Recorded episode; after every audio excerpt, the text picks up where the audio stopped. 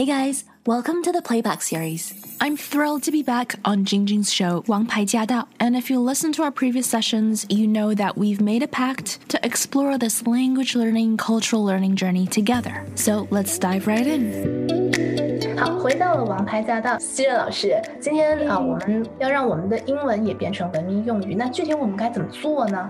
？it starts with language and ordering，因为我就觉得，OK，尤其是当我们外出的时候，比如说在欧洲，现在欧洲亚洲人不很多，因为 I think there's still like a visa restriction that's happening in Europe, so not so many people from the Far East，就是从亚洲来的不是很多。远东嘛，远东 Far East，其实 Far East 这这个这个我想稍微跟你少讨论一点，一点点呢。好好好，远东它到底是指哪些地方？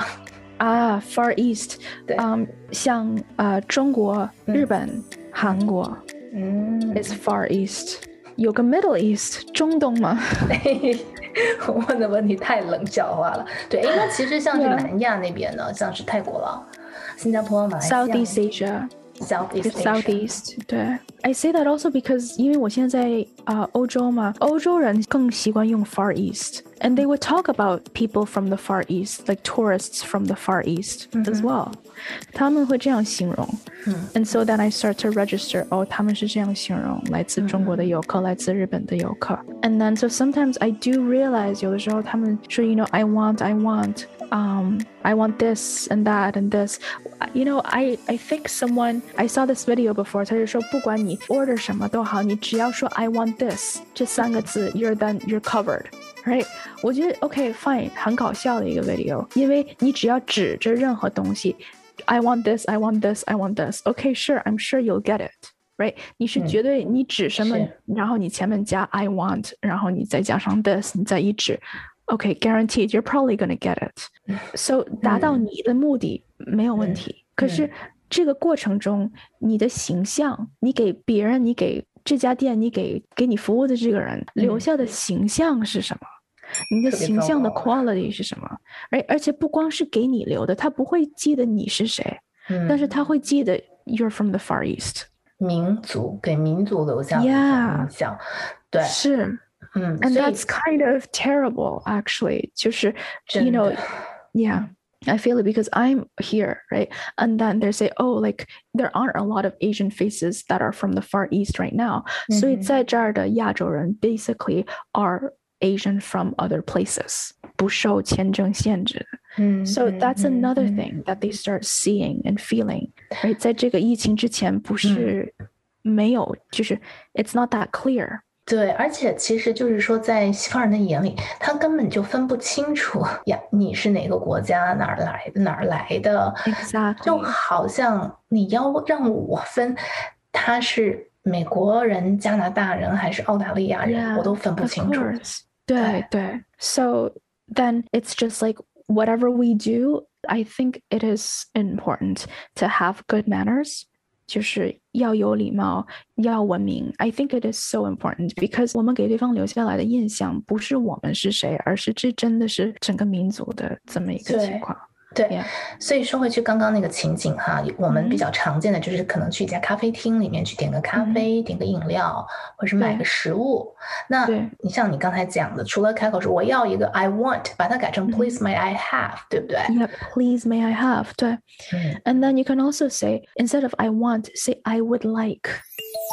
I would like，啊哈，我我想要一个什么什么。I，嗯哼，I would like is also same as I want，但是它的语气就 soft 很多，它的 tone soft 很多。I would like, and then you know, I would like a coffee, please and thank you. Always add please and thank you. Please means one thing, and thank you means another thing. You can never say enough of it. They don't mean the same thing. 对，其实你把它翻成中文，它比较就 蛮像是那种，哎，我想要一杯咖啡啊，麻烦你哈，谢谢，就有点，是不是有点那样子？就马上语句上面让人觉对方觉得很亲切啊，这个人也很对对对。尊重我，然后也是是。很有礼貌，嗯，Yeah。And I think that's really important，因为 respect you said 一个是尊重，一个是礼貌，而不但是礼貌，礼貌一定要到位，but also 尊重。Like 西方人很讲究 respect，因为 yeah they may be serving you，but they also like you have to be respectful of that。 they're serving you, but they're not your servant. 这个其实也是一个民族上面的有一点点观念不同。就比如说，可能在亚洲，嗯，大家可能觉得说，哎呀， 他这个他就是一个扫地工人嗯，那他就是一个餐厅服务员，他是要为我服务的，我是客人。可是其实，在西方国家，绝对。每一个行业都是平等和 Yes, absolutely, and it's worthy of respect, and we have to respect them. 的人跟人之间的 respect 是最基本的，and if it just it has to be there. 嗯，是。哎，那有的时候我听到也有人会讲说，嗯，就是他会说 Can I please have，或者是 Could I please have，然后这种是也是可以的，对吗？对，我可以要一杯咖啡吗？Could I please have？跟 Please may I have is the same. You know, please may I have could I please have, and then followed by thank you.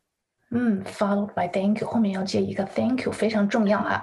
Yeah，、哦、这就是感谢的一个力量，其实真的非常的棒哈。这个词大家都会说，对对，就看你愿不愿意说。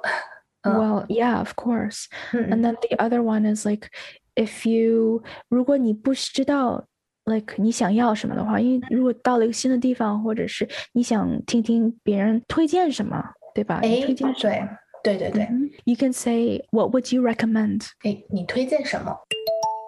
这个特别实用的话，尤其是我们去到新的地方，我们很想去尝一下它这个店有什么特色，我们不知道啊，对对不对？嗯、就特别好用。石、嗯、老师再讲我们讲一遍，你有什么推荐？你要怎么说呢？What would you recommend？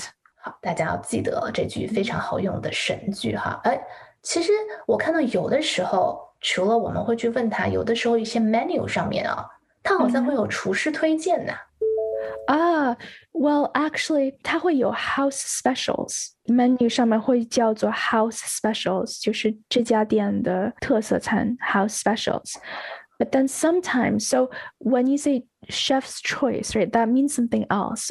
So chef's choice usually is like basically, okay, 你的牛排要几分熟。如果你无所谓的话，你可以说 chef's choice， 厨师决定。哦哦，OK，这个很很有趣，因为像 house 就是我们平时住的这个房子的 house 啊，house special 就是啊，这间是不是说代表餐厅里面今天的推出的特色品种？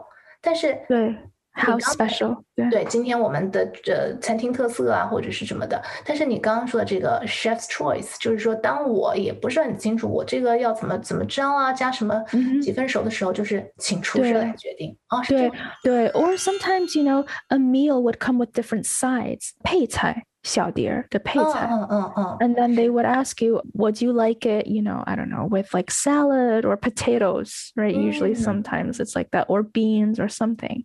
And then 如果你就是你无所谓的话，你就可以说 chef's choice，厨师随意。这个也很有趣，有的时候你会有一些惊喜哦。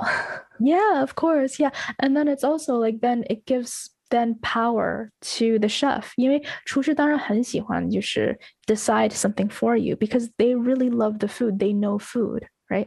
他们对他们做的东西很在意，很用心，所以当他知道，OK，你给他权利，让他给你做个决定，of course，like they're really happy about that，and usually it's how they would want a dish to be made。 so we're running out of time today, but I will still take the time to say that words that convey respect and appreciation go a long way. And so I hope today's session was useful for you. The quality of our words reflect the quality of our being. 我们用词的质量是能够体现出我们做人的质量，所以我也希望今天的内容能够在生活上帮到你，让你感觉更好，也让别人对你的感觉更好。 当我们身处在一个讲英语的大环境里面，周围的人是怎么样说话的？If we pay attention, that's a free lesson, right? So now it's your turn to practice. As always, if you have any questions or comments, please let us know. We do have a dedicated Facebook group to address any concerns, questions, or confusion that you might have. We also share tips, including tips from our listeners like you. Everyone's journey is different, but if something has worked for you, then please do share it. You just might inspire someone else. To hear the full show and to catch more episodes, make sure you tune in to AM 1300 every Wednesday at 3 p.m. Let us know what you thought of today's session, and make sure you stay tuned for more.